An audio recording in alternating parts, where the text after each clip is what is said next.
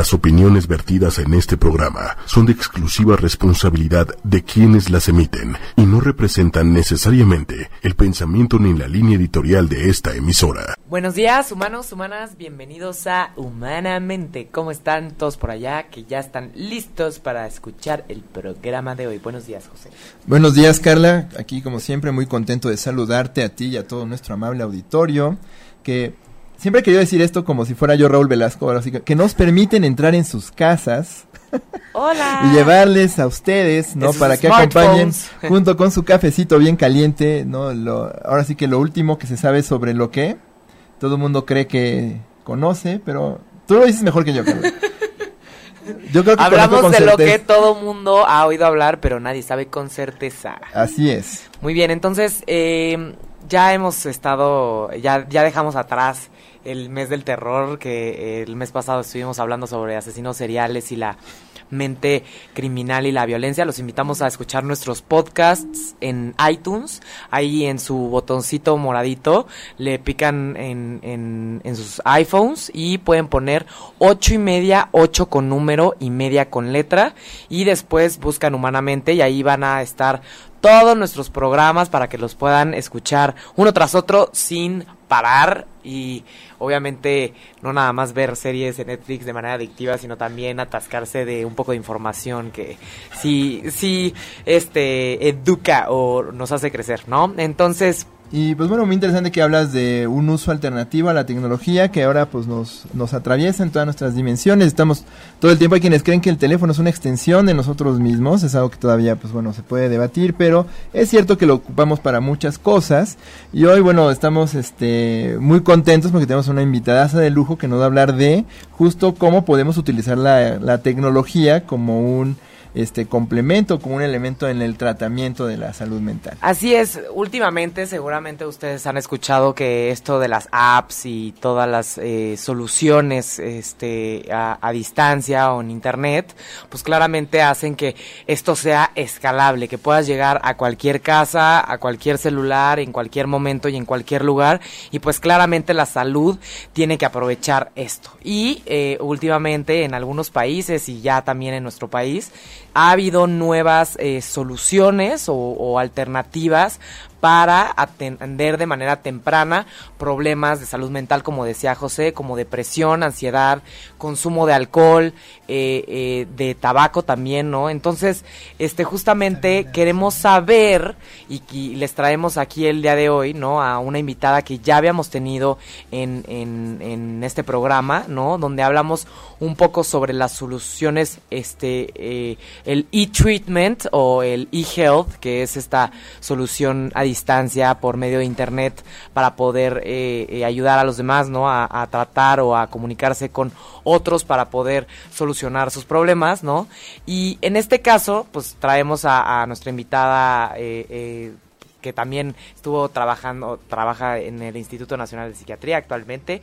Eh, ella es la doctora Marcela Tiburcio. Bienvenida, doctora. Hola, muchas gracias. Como siempre, un gusto tenerte con nosotros. Y bueno, una breve reseña de nuestra invitada. Ella tiene la licenciatura, maestría y doctorado en psicología por la Universidad Nacional Autónoma de México. Es jefa del Departamento de Ciencias Sociales en Salud en el Instituto Nacional de Psiquiatría Ramón de la Fuente Muñiz.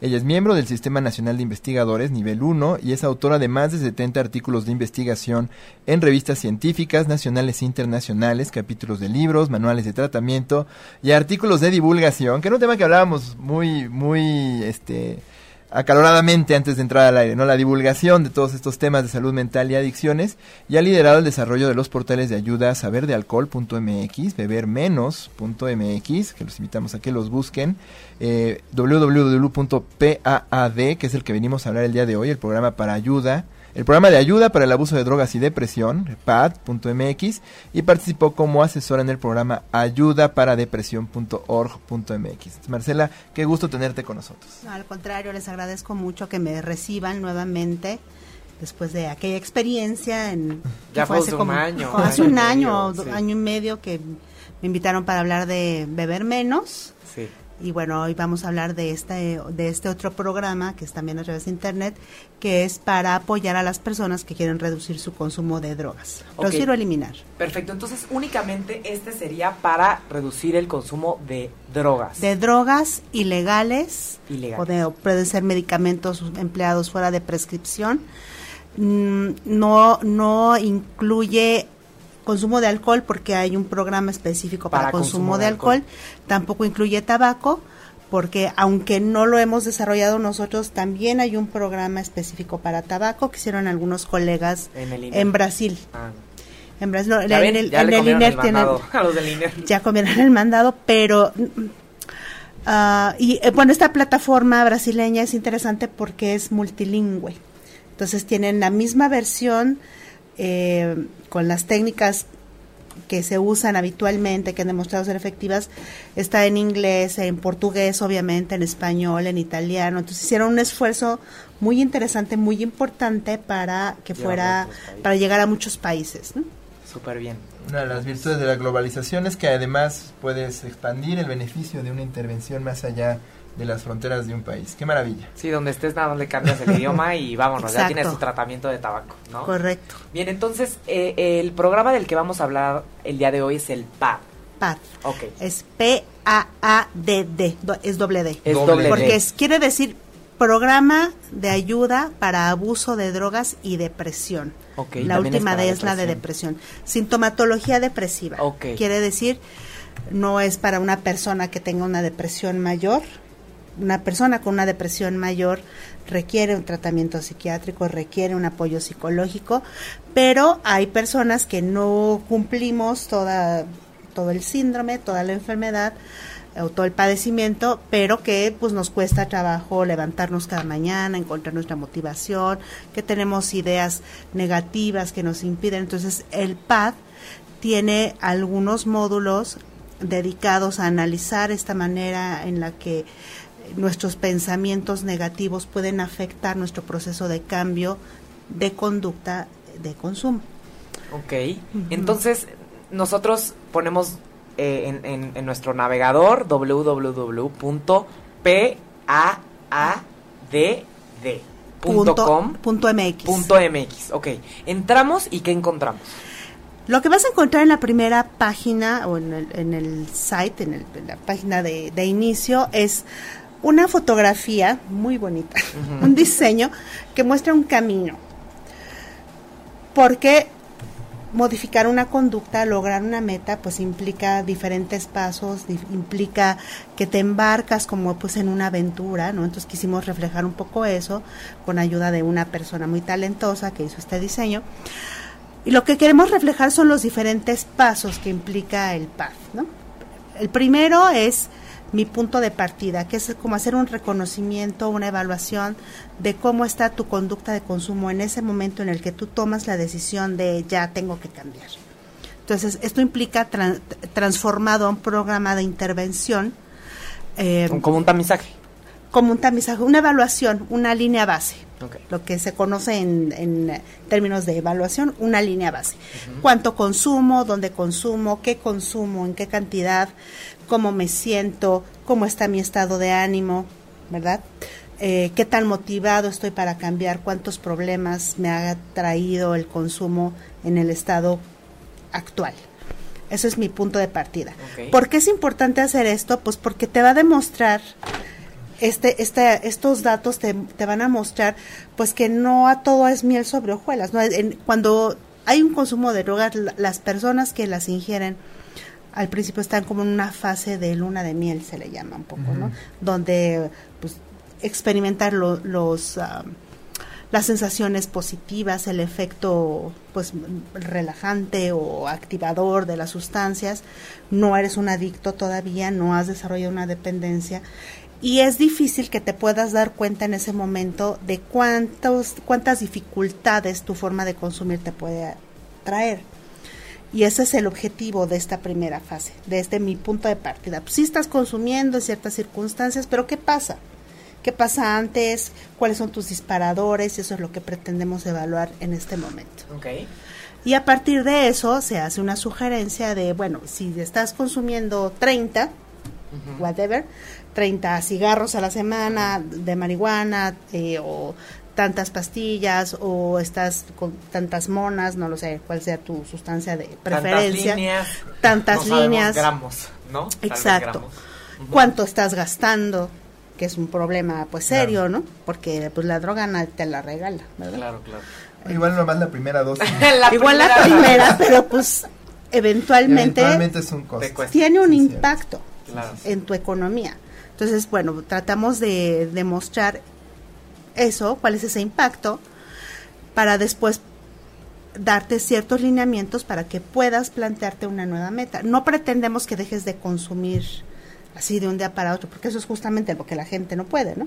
Una vez que estás enganchado, no es una cuestión de fuerza de, De voluntad quiero o no nada quiero. más, ¿no? Como este rollo de el momento de la motivación en el que estés también, ¿no? Exacto, también hacemos esa evaluación de si eres precontemplador, bueno, hay diferentes etapas, ¿no? Sí. Si ya reconociste que tienes un problema, si ya estás actuando o, Claro. o estás indeciso de, pues sí, pero no, quiero, pero no puedo.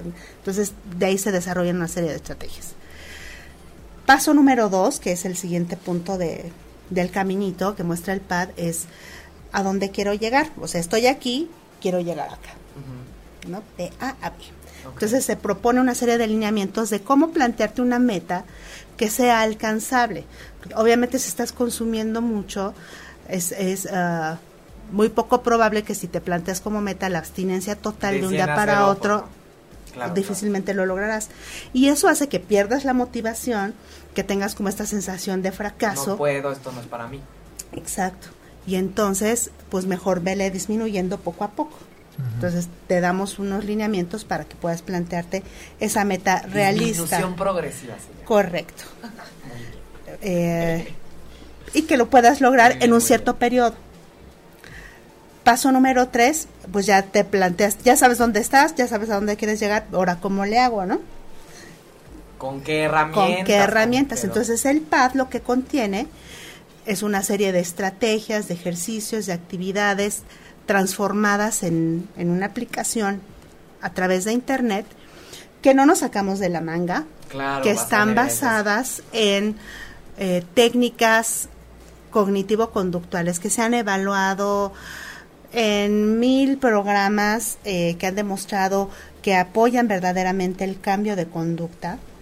Eh, y que se han utilizado para modificar no solamente la, consuma- la conducta de consumo de sustancias, sino también, por ejemplo, en problemas eh, de cu- cuando comes mucho, para el tabaco, o cuando quieres incrementar eh, el ejercicio, Ah, estas técnicas. La nutrición, ¿no? Yo he visto que en temas de nutrición empezar por una serie de metas realistas, algo que esté adecuado a tu estilo de vida, establecer una meta auto autoimpuesta, así es. ¿no? De manera que no estás tratando de cubrir un estándar proyectado en tu terapeuta o en la gente fuera de ti, hace que sea más fácil esta adopción de nuevas nuevos estilos de vida. Exacto, porque esto lo que esto el principio que subyace a, a esta forma de intervenir, de hacer eh, de atender a las personas que quieren modificar su alguna conducta es entre tú más te involucres en tu proceso de cambio, tú decidas qué quieres, cómo lo quieres, más factible es que lo logres, ¿no? A que si yo te digo, pues de aquí a mañana, a ver, a ver cómo le haces, tienes que bajar dos kilos. Sí, ¿no? es un proceso, ¿no? Correcto. Saber qué es un proceso, entenderlo. ¿no? Correcto, entonces ese es como uno de los principios. Y por ejemplo, todas estas estrategias que ahorita obviamente nos encantaría que nos platicaran un poquito sobre ellas, ¿cómo se van presentando en la página?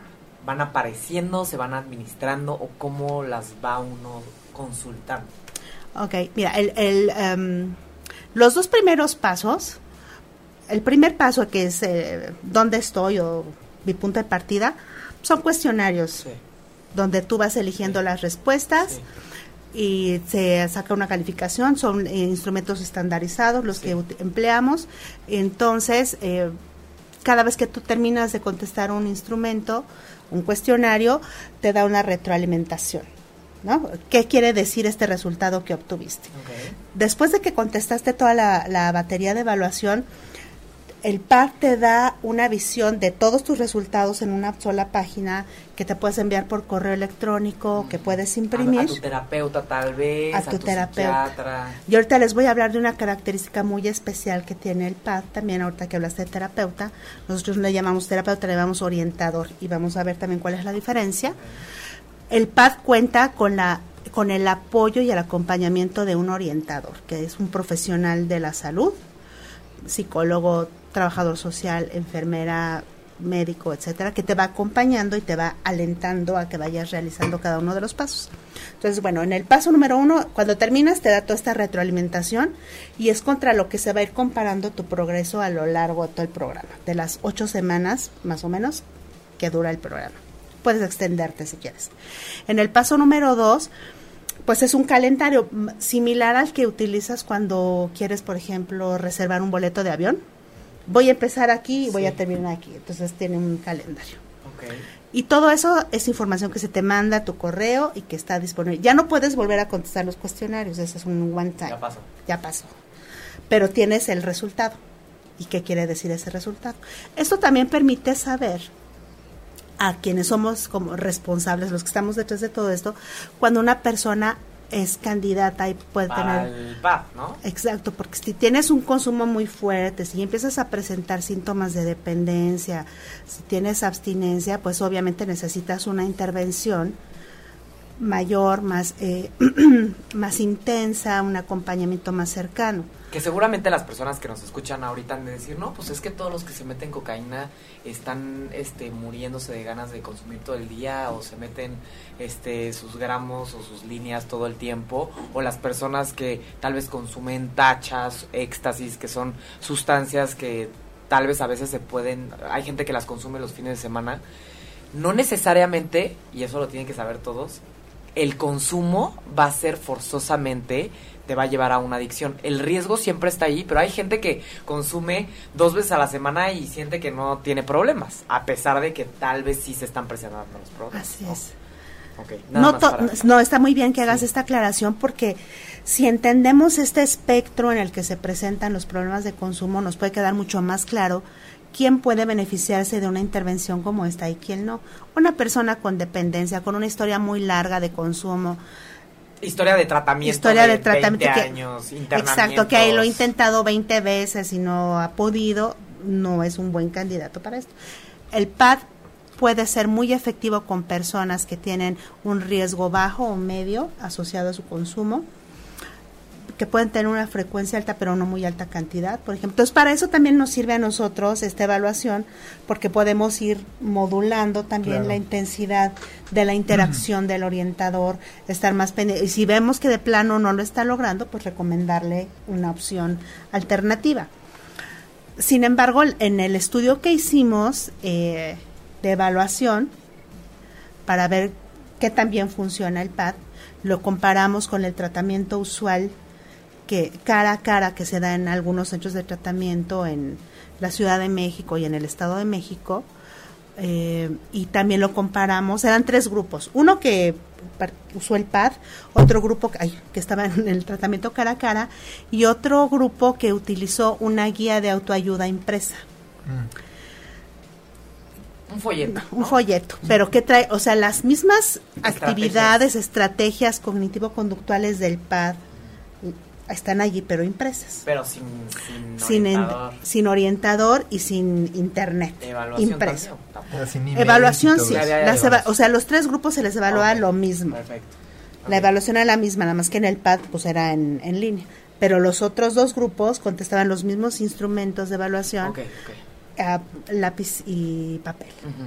Lo que encontramos fue que los participantes de los tres grupos redujeron su consumo de sustancias de una, de una manera similar. No hubo diferencias estadísticamente significativas entre grupos. ¿Qué sugiere esto? Que el PAD puede ser tan eficaz como el tratamiento usual cara a cara o como un manual impreso. Recordemos, para este tipo de pacientes, ¿no? Para este tipo de pacientes, correcto. Está perfecto, porque, perdón, así un profesional presencial que demanda un tratamiento más intenso puede concentrarse en los pacientes más severos que realmente lo necesitan y estas personas no es que no necesiten ayuda, pero puede que se vean más beneficiados, bueno, igual de beneficiados por una ayuda que es menos demandante de un sistema de salud. Así es. Que es ahí donde está el beneficio, no es que le estemos negando una atención apropiada, justo es lo, lo contrario estamos dando un recurso. No, es no, José, José Salud Pública y está muy bien. José Salud Pública, 100%, Es cierto que luego mucha gente que el gran problema, ¿no? Un problema es la utilización de, de, servicios, porque a veces gente que no, no necesariamente, no es que no los necesite, claro que los necesita, pero hay gente que podría necesitarlo de manera más urgente y a veces las listas de espera de tratamiento somos muy poquitos psicólogos al final está, que están dando atención en los centros de salud o, hay muy pocos profesionales este, especializados en, adicciones. Y por eso es muy importante esta aclaración que hizo Carla acerca de las diferentes formas de consumir, de los diferentes niveles de intensidad de la problemática. Es una persona dependiente, por supuesto que necesita un tratamiento multimodal, multidisciplinario, ¿no? Eh, y que incluya un acompañamiento médico y psiquiátrico. no hay muchos, no hay muchos. O sea, lo que tenemos en México, sí tenemos muchos centros de estos de ayuda, de prevención de las adicciones, pero hacemos, hacen intervención secundaria, prevención secundaria, que está bien, porque es la mayoría de la población la que está allí. Marcela, ¿nos podrías este, comentar cuál sería la intervención secundaria? Claro que sí. Eh, voy a hacer, eh, voy a pedirles que se imaginen lo siguiente. Muy bien, muy bien en el instituto hacemos, em, bueno, hacemos, me huele a manada, yo no. Hay un equipo especializado que se encarga de hacer las encuestas nacionales que antes se llamaban de adicciones y ahora se llaman de consumo de alcohol, tabaco y drogas. La ENCODAT se llama. Bueno, esto lo que hace es preguntar a la población si consumes alguna sustancia y se, va, y se hacen eh, tablas y gráficas y están disponibles para todas las personas que quieran consultar esto en la página del Instituto Nacional de Psiquiatría, en la página de CONADIC, en la del Instituto Nacional de Salud Pública, está ahí, se puede consultar. Pero bueno, lo que vemos es que hay una pirámide, como una, una pirámide invertida, que nos ayuda a entender cómo es el consumo, cómo se distribuye el consumo de sustancias en la población. Entonces, bueno, imaginemos que el, vértice, se llama, el vértice del triángulo, la, puntita, del triángulo está hacia Es que Marcela no quiso decir la puntita. El vértice del triángulo. Híjole. Bueno, el vértice. Donde está el ángulo principal. ¿no? La puntita del triángulo está hacia abajo y vamos a imaginar que es un triangulito así chiquito, la puntita, ¿no? Y esta representa a las personas con dependencia, y su necesidad es de tratamiento multidisciplinario. Psiquiatra, Psiquiatra, médico, psicólogo, exacto. Después imaginemos que hay una franja, franja así pequeña, mediana, que podríamos considerar de personas que consumen sustancias, pero que no son dependientes a estas personas les podemos ayudar a modificar su conducta de consumo a través de esta prevención secundaria o también se le llama prevención selectiva. Claro, ya más indicada, ¿no? Porque tienes tu riesgo como muy alto, este, porque ya estás consumiendo. No estás enfermo, pero ya estás consumiendo. Entonces, el PAD, eh, los programas de intervención breve sirven para apoyar a estas personas. Y bueno, luego tendríamos como la parte más ancha del triángulo, este, que es donde está la mayoría de la población que no consume. ¿no? Digo, todos tenemos un cierto nivel de riesgo porque vivimos en un país donde se vende mucha droga, donde es fácil conseguirla, pero no todos consumimos. También... hay que estar medio babas para no encontrar Exacto. en la Ciudad de México. Es muy fácil. muy fácil. ¿no? Entonces el PAT justamente sería para esta población que está consumiendo, pero que todavía no, que tiene poco tiempo consumiendo, digamos, no tiene una historia muy larga y aunque empieza a tener problemas probablemente en el trabajo, en la escuela, que está gastando mucho o que ya se dio cuenta alguien de su familia o lo está intenseando, todavía no tiene dependencia.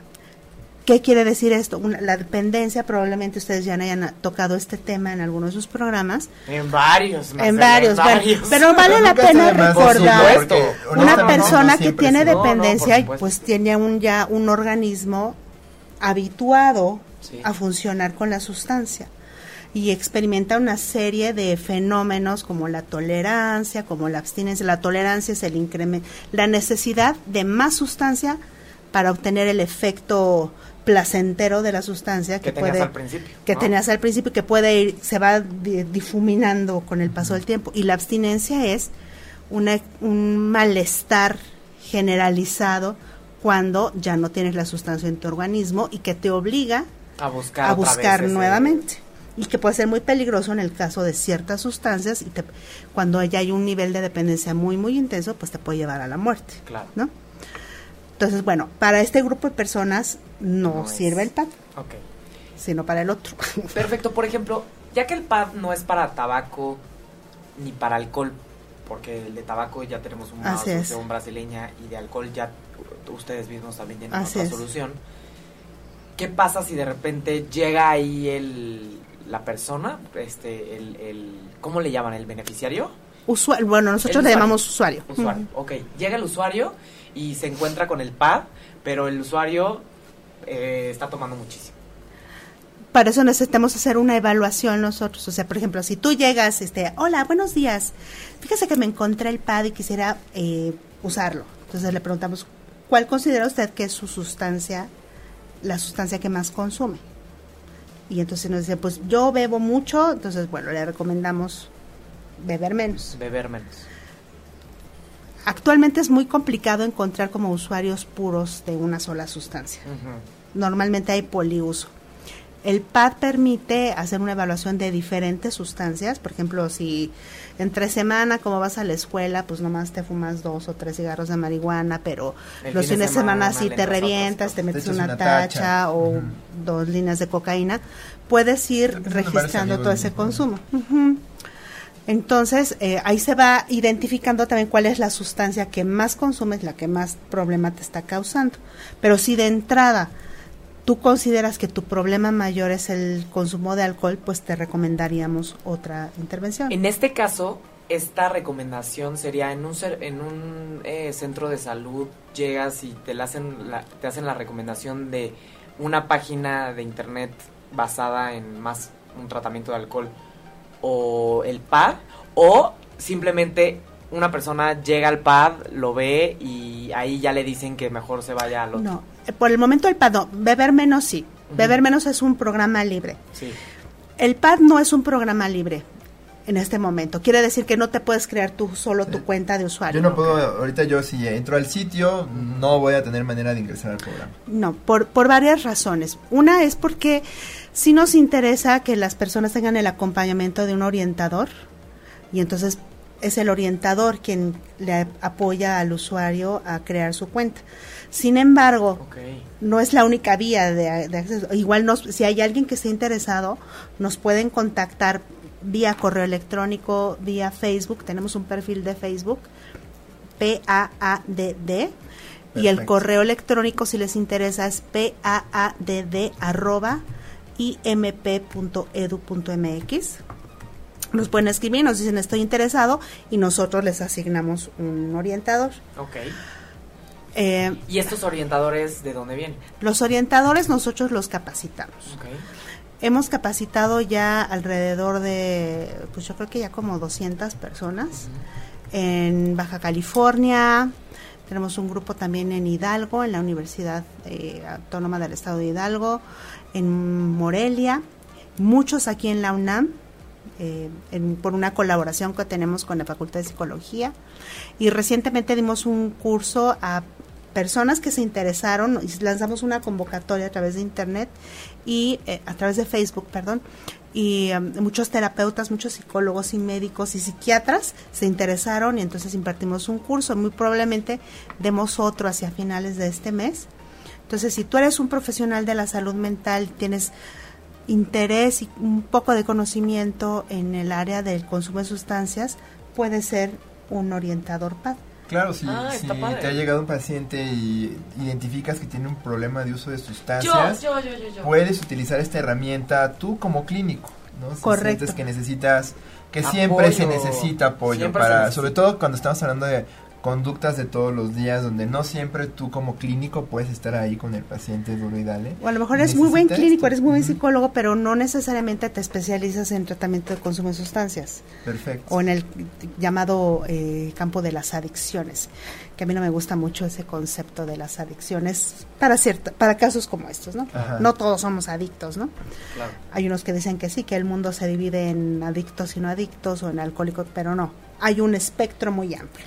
No todo es negro ni es blanco. Entonces, bueno, a lo mejor eres clínico, pero no te especializas en abuso de sustancias y el PAD puede ser una herramienta. Claro, y así, digamos, no, un, temor que comentábamos antes de entrar al aire era que luego los clínicos pueden sentir que una aplicación o un programa de internet pueda desplazarlos. Y cuando tuvimos el programa de inteligencia artificial, como que es un temor muy latente frente a la automatización o frente al uso de, programas. Híjole, se quita el factor humano. Yo creo que es bonito verlo más bien como una forma de complementar eh, las posibilidades de, atención. Tú igual, como dices, no estás especializado en atención para consumo de sustancias. Pues en lugar de que como clínico te hagas como que no lo tiene o prefieras concentrarte en otras cosas, oye, le puedes ayudar en esto antes de que se vuelva más grave. ¿Y qué, por ejemplo, aquí hay como el gran dilema, ¿no? Claramente hay personas que esperan tocar fondo para ya buscar tratamiento, ¿no? Y hay personas que muchas veces suceden los jóvenes, que sus papás identifican que sus hijos tienen problemas de consumo, ¿no? Y ahí es donde creo que también hay una muy, o sea, hay un, hay, hay un tema interesante, ¿no? Así es. Eh, bueno, hablábamos de que estas personas que se esperan a tocar fondo, bueno, pues no son candidatos, ¿no? Porque, seguramente ya, tienen dependencia. Pero estas, estos estudiantes, muchos de los participantes de nuestro estudio eran muy jóvenes, la mayoría eran muy jóvenes y eran estudiantes universitarios que tenían entre 17 y 25 años, la mayoría.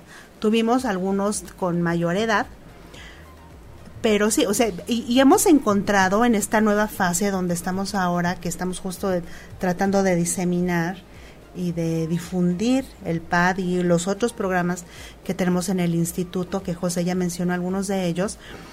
Em, pero lo que hemos encontrado es que entre más tengas incorporado el uso de tecnologías, entre más en la extensión de tu brazo, entre más letrado estés en el uso más letrado, exacto, hay este concepto de digital literacy. Entonces, entre más millennial seas, más, más, más, probabilidades tendrás de usarlo. Y si hay un rollo de actitud modulado, moldeado, no solamente por la edad, en el caso de los orientadores y de la población en general, no solamente por la edad. A mayor edad, pues más eh, escéptico. Más escéptico puede ser. adoptar el servicio en creer, ¿no? Y en el caso de los psicólogos, por ejemplo, que es con quienes más hemos trabajado, ustedes saben que en psicología hay diferentes visiones del comportamiento humano, del fenómeno humano. En la universidad le decían teorías de la personalidad. Pues no todas son de la personalidad, ¿no? Este, pero, sí se llaman así, también corrientes psicológicas se les llama, aproximaciones psicoterapéuticas. Y hay unas como la terapia cognitivo-conductual, como el... Nuestra favorita. El llamado conductismo, hijos de Watson, Pavlov, etcétera. Debido al tipo de estrategias de cambio de conducta, de modificación de conducta que tiene el PAD, lo consideramos un heredero de la, de la terapia cognitivo-conductual. Si la formación de un, de un psicólogo está por ese lado, será más fácil que acepte el uso o la posibilidad de que una aplicación a través de Internet pueda tener un cierto efecto. Aquellos psicólogos, no estoy criticando, es lo que hemos visto, cada quien es libre de adoptar la visión y la forma de trabajo que más le guste. Cada quien puede dar terapia como... como Exacto. No como se le dé la gana, o sea, sí estudien, porfa. Eso es lo que hacen. Sí, mínimo Cuando les preguntas, ¿tú qué corriente utilizas? Ah, yo soy ecléctico. Y, estudió. Como, ¿qué quiere decir eso? esto, se terminó la licenciatura y todos los que hemos estudiado psicología sabemos que hay ciertos programas donde ves de chile, de dulce y de manteca y sales sabiendo un poquito de todo, pero no eres especialista de nada. Claro. Por eso les digo, estudien, ¿no? Entonces, cuando dicen es ecléctico, porque pues a lo mejor haces tu reporte acá bien cognitivo-conductual y luego usas silla vacía, pero luego le analizar los sueños. Y entonces, pues ya estás usando un poco de todo. probablemente en la práctica se valga, yo no digo que no, yo no estoy peleada con eso. Pero luego, ¿cómo sabes a qué atribuirle el cambio? Exacto. es justo eso. ¿Dónde, ¿Dónde está el componente activo ¿no? de la psicoterapia? Que en investigación, digo, igual en la práctica puede ser lo más fácil y lo más, y es lo más eh, común, no quiero decir con lo más común que esto suceda, porque a lo mejor así le sirve a los, a los usuarios ¿no? de, de este servicio. Pero cuando estás haciendo investigador, yo soy psicóloga, tengo una cierta formación como no me gusta decir terapeuta porque no doy terapia, pero soy así como interventora, intervenciones breves. Sé intervenciones breves, tengo formación en eso. Y como soy investigadora, esa es mi actividad principal, para mí sí es muy importante saber a qué puedo atribuirle este cambio, ¿no? Entonces, si yo revuelvo componentes y revuelvo un poco de gestal con un poco de constelaciones familiares o coaching, pues ya no supe cuál fue la que causó el efecto.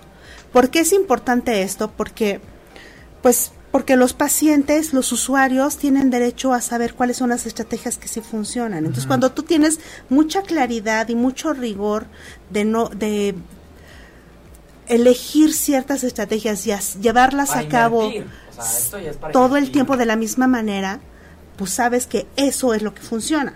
¿No? Y, y, el valor para, para, incluso para los clínicos que dan terapias, también saber hacia dónde dirigir su esfuerzo, porque puede que a veces, con la mejor de las intenciones, intenten muchas cosas y a veces necesitan saber, bueno, ¿qué puedo hacer que sí le funcione a este paciente que tengo enfrente, que obviamente no es igual al otro paciente que tengo acá atrás? Pero es eso, identificar qué me sirve para ni yo perder mi tiempo, ni yo despreciar el tiempo del paciente y llegar de la manera más eficiente posible a ese beneficio que busco. Y lograr ese beneficio en el menor tiempo posible, ¿no? Entonces, por ejemplo, si tienes... Esto este, sería una intervención breve. Eso es una intervención breve, correcto. Usar estrategias normalmente del orden cognitivo-conductual que en poco tiempo te permiten lograr un cambio de conducta observable, medible, evaluable y demostrable, ¿no? Entonces, eso es lo que sucede con la investigación en intervenciones breves.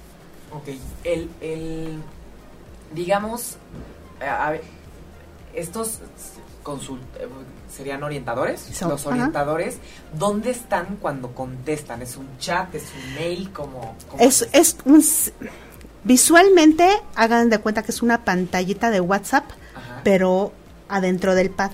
Es un sistema de mensajería adentro del pad. Sin embargo, no, no te tienes que esperar a entrar al pad para saber que te escribió tu orientador o que uno de los usuarios a quienes les estás acompañando te escribió. Cada vez que te mandan un mensajito, recibes un correo electrónico. Es, es como que estamos más conectados al correo electrónico que a una aplicación web, ¿no? Entonces, eh, por ejemplo, eh, lo que sugerimos, el, procedimiento que sugerimos es que un orientador revise diariamente el progreso de sus usuarios y les envíe un mensajito todos los días, ¿no? Eh, por ejemplo, hola, este, vi que ya llenaste tu registro, me alegro mucho, qué bueno, este, síguele así, por ejemplo. Recuerda que si tienes dudas sobre el funcionamiento, estoy a tu disposición. Saludos. O, por ejemplo, si un usuario le escribe a su orientador, oye, ya llené esta, esta parte, pero no entendí tal, o me siento así, o ayer me sentí que tenía muchas ganas de consumir, me dieron muchas ganas de llamarle a tal, ¿qué hago?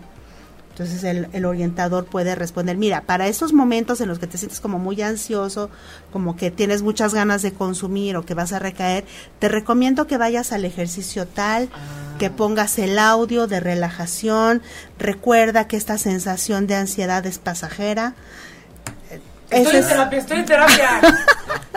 Entonces, pues es la traducción finalmente. ¿Tienen, tienen audios de relajación. Tenemos un audio de relajación que nos que nos heredaron de otro de ADEP, que es y, bueno, tiene la voz de una locutora cuyo nombre no sé si pueda decir, pero bueno, pero es una voz muy muy este seductora, entonces sí te relaja.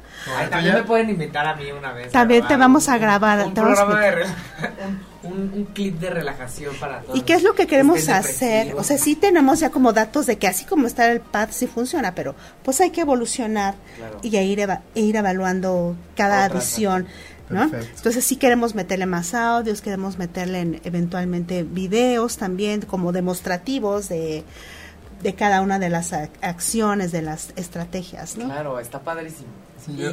Y eh, aquí hay, hay un tema de, tú puedes hablar cuando quieras con tu, con tu orientador o hay un tema de administración de comunicación. Hay un tema de administración, porque obviamente un orientador no puede estar pegado 24 horas así, este, listo, a ver quién le escribe.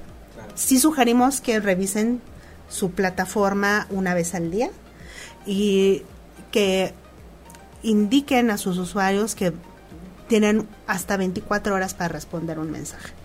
O sea, no es un servicio de urgencias, esto yo creo que también es importante. Muy posiblemente un usuario se sienta muy ansioso en un momento este así de, ay, si no tengo con quién hablar, voy a consumir, voy a lamentablemente no hemos llegado a ese nivel y no podemos tampoco comprometernos a eso. Pero sí ir acompañando, este no, es sincrónica la, la conversación, no es un chat es un sistema de mensajería, es como un SMS, no como un WhatsApp. Este y los los orientadores tampoco están solos, o sea, todo el equipo que eh, trabajamos en el diseño y en la administración del PAD pues tratamos de apoyar a los orientadores, sobre todo en las primeras fases iniciales, que están familiarizándose, que tienen dudas de cuándo intervenir, cuándo mandar, qué cosas revisar, les damos ese apoyo también. Qué maravilla, es lo que se conoce como modelos colaborativos, ¿no? Tienes a un super especialista coordinando una serie de profesionales que a su vez ven a muchas personas al mismo tiempo. Entonces, distribuyes mejor el conocimiento de esa forma porque no tienen que irte a ver a ti, que es la que sabes, para que reciban el beneficio. O sea, no tienen que ir a ningún lado, lo pueden hacer desde su casa. Perfecto. Qué maravilla. La comodidad de sus hogares. Así es. Ahora mencionaste que hubo un grupo muy grande de usuarios de 17 a 25. ¿Hay un límite de edad para ingresar? Eh, pedimos eh, que sean de 17, 18 años es lo ideal, porque pues hay un tema también ahí de, confidencialidad, de consentimiento. De los padres, ¿no?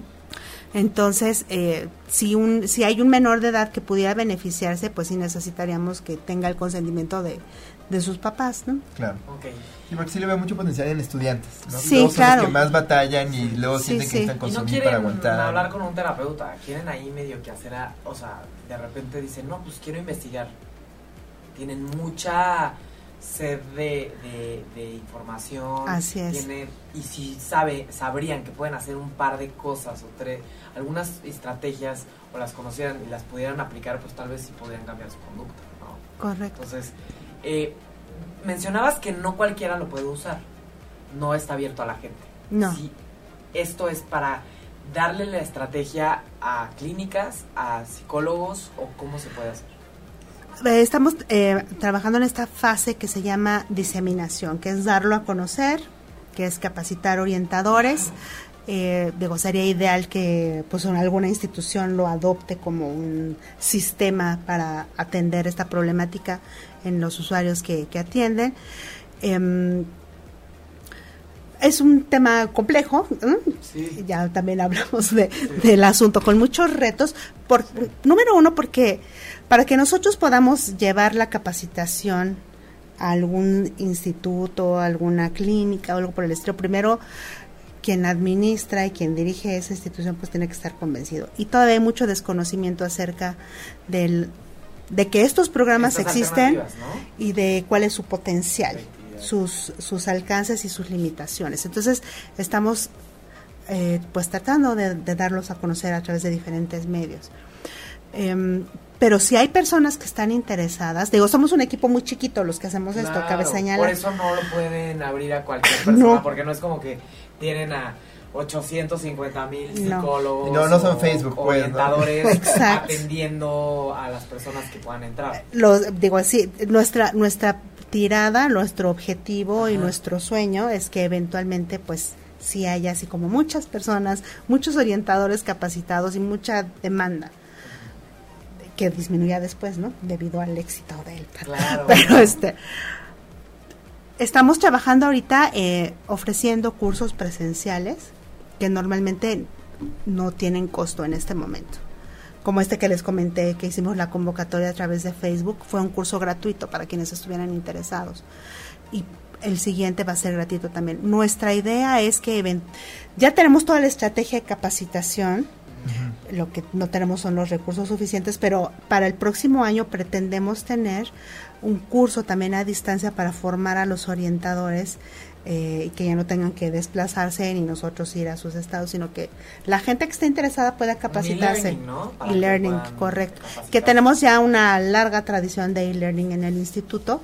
Entonces, eh, lo que estamos haciendo ahorita, esta capacitación y esta diseminación, pues es parte también de un proyecto de investigación que tendrá como producto este curso de e-learning, pero bueno, ese será un producto para el próximo año. Actualmente eh, pues son cursos presenciales, 100%. Si hay alguien que esté interesado, igual puede contactarnos a través de nuestro perfil de Facebook y o a través de correo electrónico y le, bueno les haremos algunas preguntitas para pues conocer cuál es su, background en psicología, que se dedican. Si es persona seria, ¿no? Exacto, porque bueno, pues luego nos encontramos ahí algunas que está bien porque es pues da curiosidad, ¿no? Siendo un tema novedoso en nuestro país. En el mundo no es novedoso, en el mundo tiene como 30 años. este campo que se llama e-mental health, que es el uso de tecnología para salud mental, tiene 30 años. En México es más o menos novedoso, entonces se entiende que genere pues desconfianza, curiosidad. Claro. Controversia. Tengo una gran este, curiosidad. Sí. Cuando capacitan a los profesionales de la salud, ¿los capacitan para ser orientadores del PAD? Sí. ¿O los capacitan para conocer el PAD nada más? No, para las dos cosas. Ah. Tienen que conocerlo para poder ser orientadores. Entonces, reciben, cuando usted se inscribe, recibirá claro. un paseo para el folder con plumitas. sus logos. Nos faltan las playeras. Las playeras. sería muy bueno tener playeras, pero no tenemos todavía. O gorras o algo. Compren poquitas y a los que respondan mejor se las regalan. eso vamos a hacer, fíjate. Sí, fuera de broma. Buena estrategia. Sí, gamifícalo, como Chabelo. Bueno, pero el caso, sí le damos su constancia y toda la cosa. Eh, pero bueno, el curso consiste en primero em, hablamos de qué es la e-mental health, por qué estos programas, cómo nacieron, por qué son importantes, qué pueden aportarle al mundo, qué no pueden aportarle al mundo, porque bueno, ya vimos que no es para todos, ¿no? Claro. ¿Qué necesitamos para hacerlo, para hacer crecer este campo y mental health en México? Esa es como la introducción. Después les hablamos ya específicamente del PAD, qué es, para qué sirve, a quién va dirigido, un poco lo que... Cómo funciona lo que acabamos, de, decir, pero en, serio. Bueno, no porque esto no sea serio, sino pues estamos aquí entre amigos. Yo conozco a Carla y a José desde hace mucho tiempo, entonces esto es más una charla, de café. Pero bueno, allá es un rollo así más académico, institucional, pero bonito y divertido también. Les enseñamos qué es el PAD, cómo funciona, cuáles son sus principios, y después empezamos a hacer como estos ejercicios de a ver crea una cuenta a ver este ahora tú eres el chamaquillo de India si tú eres el orientador mándale un mensajito verifica en tu correo. Les enseñamos todo el funcionamiento. Y después les pedimos eh, insisto en este momento porque estamos en un proyecto de investigación si les pedimos que nos apoyen contactando a usuarios y bueno que participen un poco más ampliamente no hay muchos que toman el curso y dicen, no, esto no es para mí, no me interesa, este, o ya, ya lo conocí, muchas gracias, creo que no tengo eh, la población adecuada, no tengo acceso a quien pudiera beneficiarse. No tengo ganas de usar internet para También. Y eso es parte también de lo que nosotros estamos queriendo evaluar, ¿no? Hablábamos de qué, qué factores facilitan o contribuyen a que no se use, pues eso, actitud, ¿no? Acceso a la población. Entonces, eso lo evaluamos al principio y al final, ¿no? Entonces, primero, antes cuando los nos contactan, dicen, oye, yo quiero estar en el pad. Muy bien, contéstame este cuestionario. Entonces, evaluamos un poco.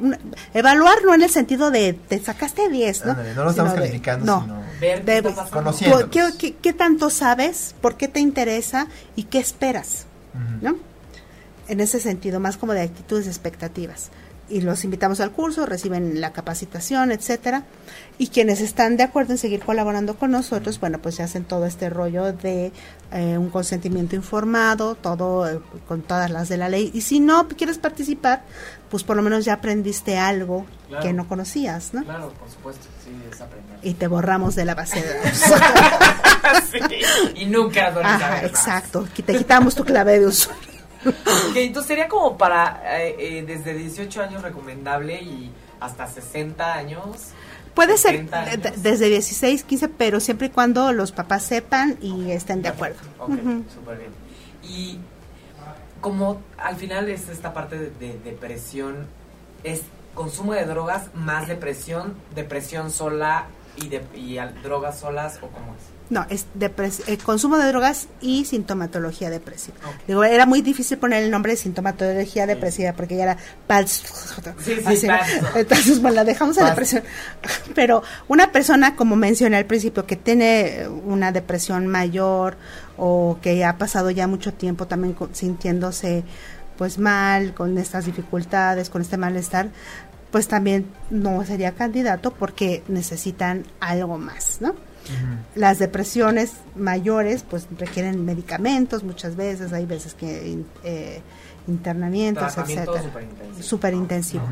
Aquí es, es muy frecuente que las personas que consumen alcohol o drogas tengan sintomatología depresiva. ¿Cuál es la diferencia? Pues que no es muy intenso, ¿no?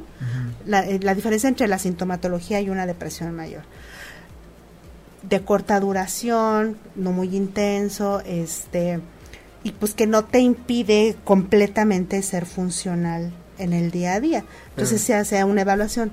Pero no quiere decir que no te haga sentirte mal. Pues. Exacto, si te sientes mal, si te cuesta trabajo, eh, pero puedes no, no tener todos los los, ah, criterios, criterios exacto. Entonces puede ser que sí te den ganas de llorar cada rato, por ejemplo, o que tengas pensamientos negativos de ay no sirvo para nada, soy un idiota, cosas por el estilo. Eh, o, que sientas que moverte y funcionar sea te implique un esfuerzo superior al que habitualmente falta, de energía y, por eso consumo porque no me siento bien y no me siento bien pero si estás ya en el otro extremo pues esto implica que también es como un, ¿cómo se llama? Continuo. un continuo. este, si estás en el otro lado del continuo, donde ya tienes ideación suicida y de plano odias al, o sea, una persona con una depresión mayor se la pasa muy, muy mal. Tampoco son candidatos para acá. La comorbilidad, como ustedes bien saben, eh, que quiere decir presentar dos, padecimientos mentales al mismo tiempo, es lo de es muy frecuente, es la, la norma casi casi, ¿no? Entonces, las personas que consumen sustancias muy frecuentemente tienen depresión o sintomatología depresiva o ansiosa. Es más frecuente con depresión. Y por eso pensamos que era importante atender esta, esta parte. Sonera como un programa muy específico, pero es específico para una población que es muy grande y que a veces no recibe la atención adecuada.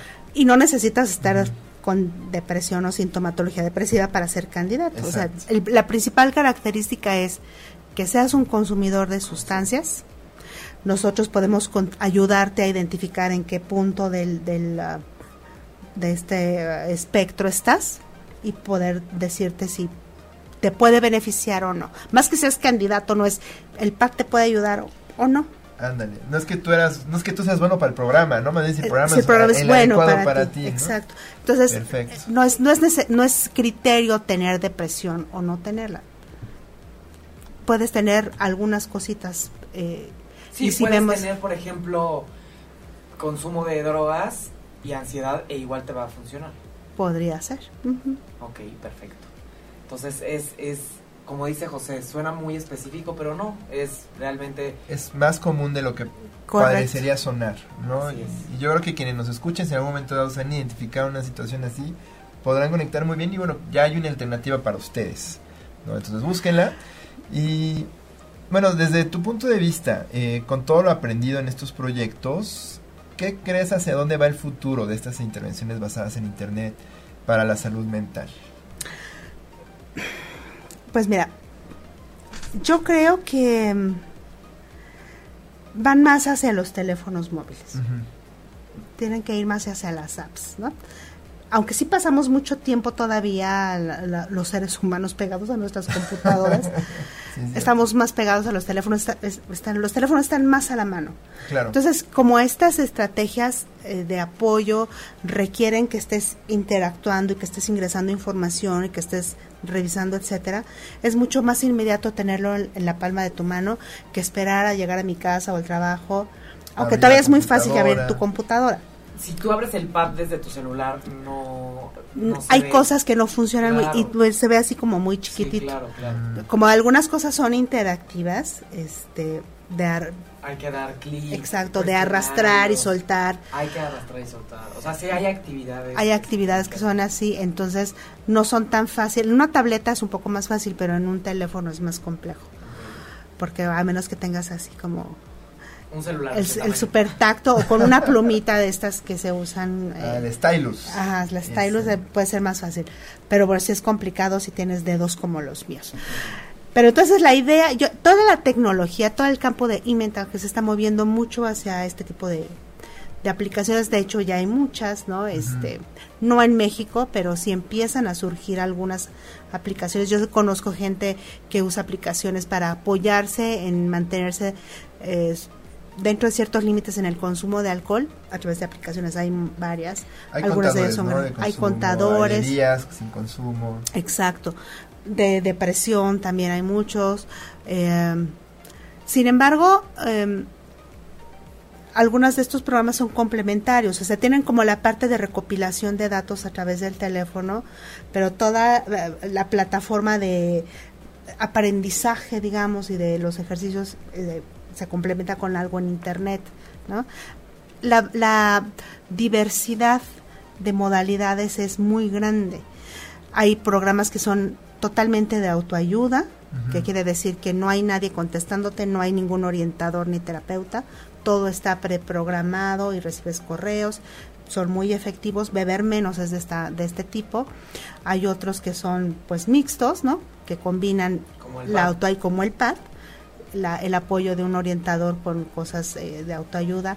Hay otros programas que son de realidad virtual, donde pues sí tienes que ir a un lugar para que te pongan todo el dispositivo, pero que te ayudan también a controlar ciertos eh, padecimientos como eh, la agorafobia, estrés postraumático, fobia social, todas esas cuestiones otros que son para insomnio, por ejemplo. Pues ya ahora los, los iPhones tienen como algunas cositas que te ayudan, ¿no? un contador de sueño. Contador de O que te dicen, ya es hora de que te acuestes. Recuerda que no debes ver la tele, ¿no? Cosas así.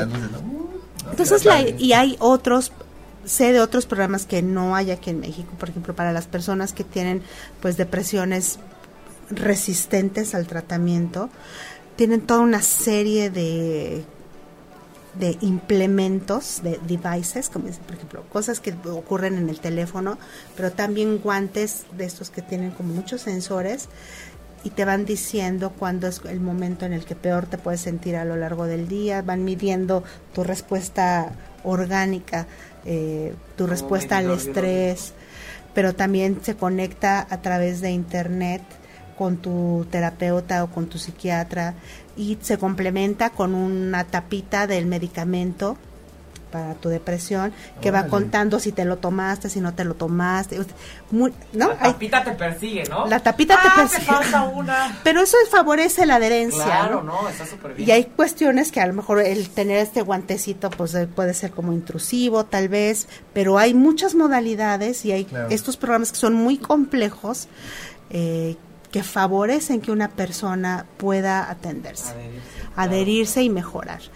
Y se usa para cualquier cantidad de trastornos que ustedes gusten y manden, porque uno podría pensar que solamente para las condiciones que no son muy graves, y no, o sea, hay programas a través de internet, programas a través del teléfono para tratar ciertos tipos de psicosis, por ejemplo. Órale que es como de los de lo que uno pensaría así, ay no, pues una persona con sintomatología de esquizofrenia o con diagnóstico de esquizofrenia, pues a lo mejor se va a poner se, va a poner más mal si le estoy mandando si mensajes. ¿no? Claro. Pues claro. Y hay evidencia que funcionan muy bien para mantenerlos funcionales después de que han recibido tratamiento durante un tiempo. ¿no? Como de mantenimiento. De mantenimiento. me imagino construcción de ambientes que les facilitan su Así es, entonces tiene un gran potencial eh, todo este campo de y mental health o salud mental electrónica. Y en México pues bueno estamos dando ya varios pasos ya empiezan a surgir diferentes eh, aplicaciones diferentes programas en diferentes lugares. Creo que nos hace falta conocernos mejor. Claro. de hecho hay una asociación de ciberpsicología, que está más orientada hacia cosas de realidad virtual, pero sí hay un grupo así. Y bueno, pues cada vez hay más. Cada vez hay más.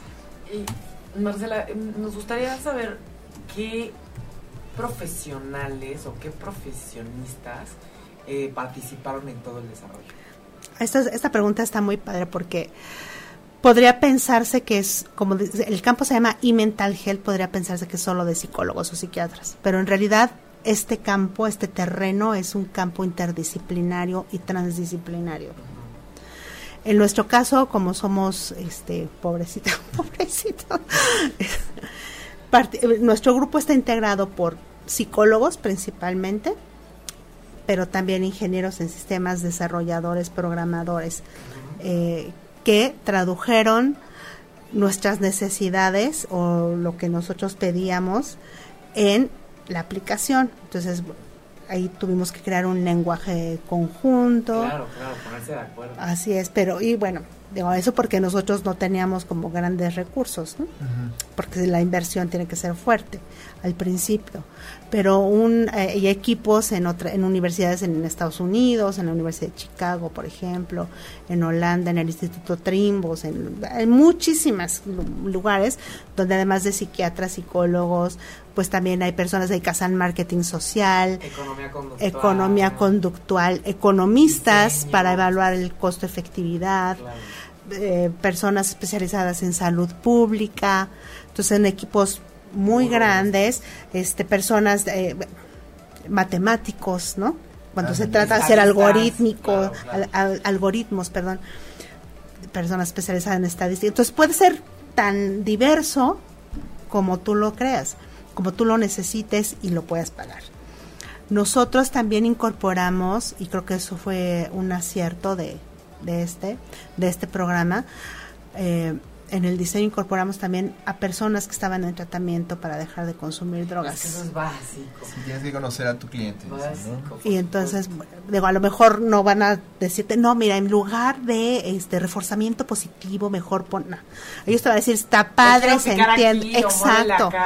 esto, está feísimo, este aquí no le entendí, no se dice así. La famosa experiencia de usuario, ¿no? Exacto. Entonces, eso es fundamental.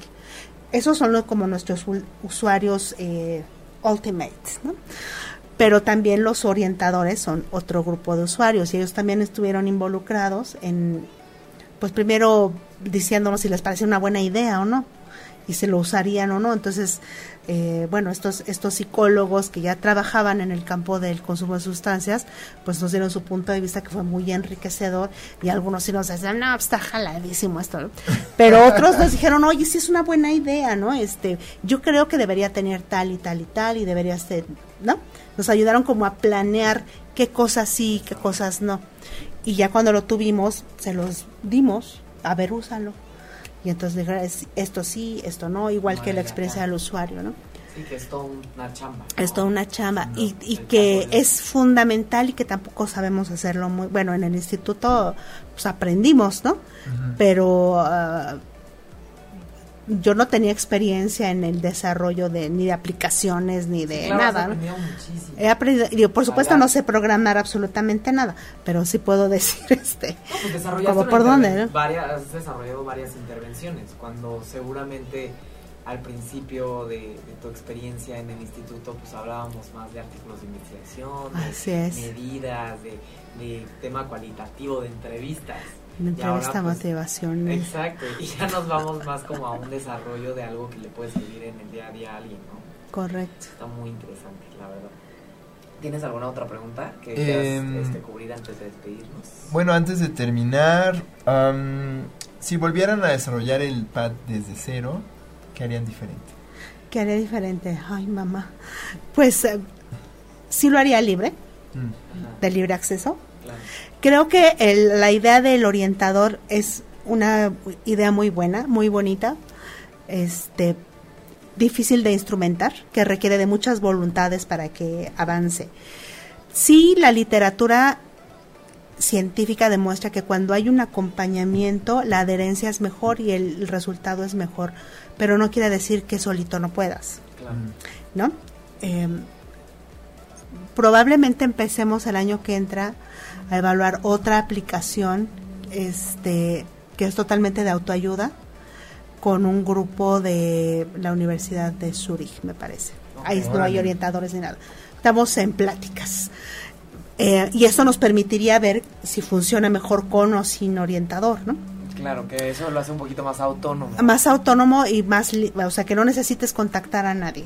Yo creo que eso es una de las cosas que probablemente cambiaré. Sin embargo, creo que ha valido la pena el esfuerzo. Creo que es una vía noble de cualquier manera, o sea, que sí implica más esfuerzo, más recursos, eh, más tiempo para capacitar a los orientadores, pero creo que sí puede dar un mejor resultado. Claro, ¿no? Y creo que no, no se niega el potencial que todo esto tiene y creo que el retorno de inversión es muy grande cuando le tiras a estas este, intervenciones que son más fáciles de escalar, que no sé, pues, yo con todo el respeto y cariño que les tengo, pero pues una formación psicoanalítica no, no es no es escalable, o sea, tienes 15 años de formación y, y digo, obviamente aplica para pacientes muy específicos, para cosas muy, no, horas de supervisión a la semana. Es muy valioso sin duda, pero bueno, hay, hay que tirarle también estas cuestiones que son más escalables, porque obviamente la necesidad es mucha. Cuando lo piensas desde este punto de vista de salud pública, como tú decías, o sea, sí, está padre. A mí me encantaría ir a psicoanálisis, nunca me he estado en tratamientos de otro tipo. Herederos del psicoanálisis. Pero, pero cuando piensas en la gran demanda, en la gran necesidad que hay, pues es eh, poco factible y poco eh, rentable, ¿no? Exacto. Entonces, bueno, este tipo de alternativas que requieren, pues, sí una inversión relativamente fuerte al principio. Yo a mí todo se me hace caro porque nunca tengo dinero, ¿no? Para hacer investigación. todo se nos hace caro acá. Pero bueno, inviertes en el diseño y en la evaluación, bla, bla, bla, pero pues ya está allí lo puedes seguir usando y atender a más personas con esta inversión que hiciste al principio, ¿no? Maravilloso. Súper. Y al final tal vez este, hacen referencia, dan referencias, este, les dicen busca más tratamiento o hay algo donde al final ¿Hay un final o no hay un final? Sí, sí hay un final. Del camino. Nosotros, sí, claro. O sea, el, ya no dije los demás pasos, ¿verdad? Me clavé hablando. El paso número tres son las estrategias para llegar a donde quieres estar. Y ya que llegaste, el cuarto paso es cómo me mantengo allí. Entonces, todas las estrategias están dadas para que, ya que lograste el cambio conductual, te mantengas. Nosotros recomendamos que este camino se puede recorrer en ocho semanas, pero lo puedes extender todo el tiempo que tú lo requieras. Por eso es breve. Em, o sea, si cumples ocho semanas, no te vamos a correr, te puedes quedar allí y seguir consultando y recordar y volver, o sea, ahí, está. Pero más o menos en ocho semanas, puedes terminar el camino. Perfecto. Pues muy bien, eh, Marcela, ha sido súper interesante. La verdad es que pues nos encanta todo esto de, la tecnología y la psicología en uno, ¿no?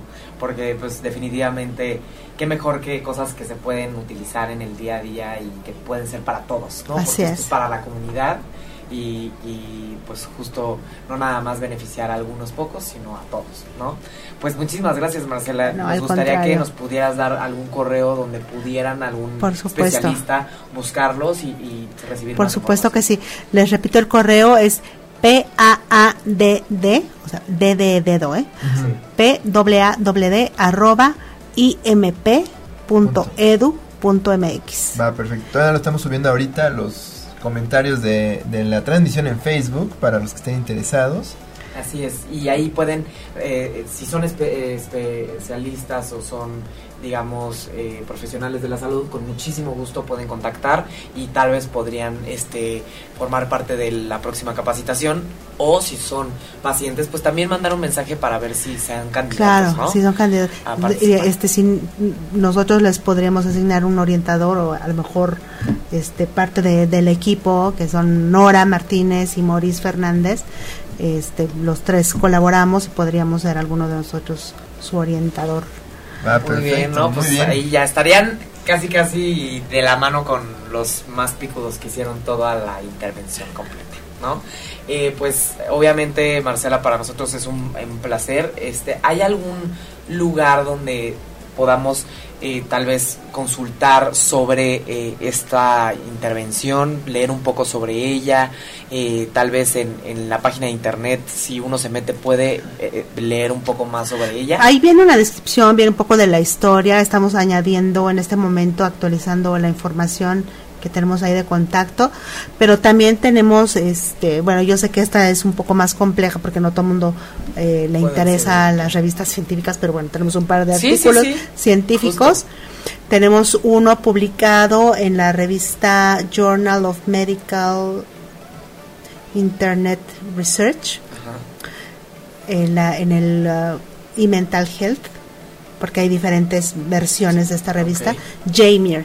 Ahí tenemos publicado un artículo del año pasado que se llama, bueno, igual les ponemos en Claro, Facebook porque toda la con- información con mi inglés pocho no, toda, toda- sí, sí, sí, y, bien, y otro que donde documentamos los resultados del ensayo clínico aleatorizado que se está publicado en la revista Substance Use and Misuse. Órale. Salió este año.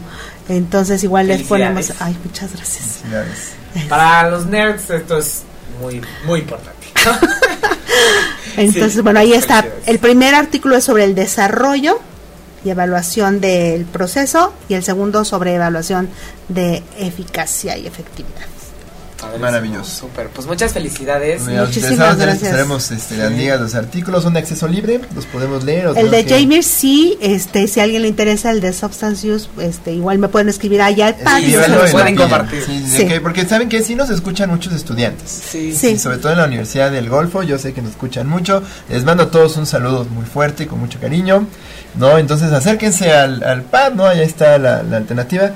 Muchísimas gracias por Gracias estar a ustedes gracias, por recibirme en, en este, en esta, en esta, en esta nueva in- instalaciones que Sí, tienen. claro, ya a Marcela le tocó el estudio anterior. Marcela, te felicitamos mucho por este gran proyecto.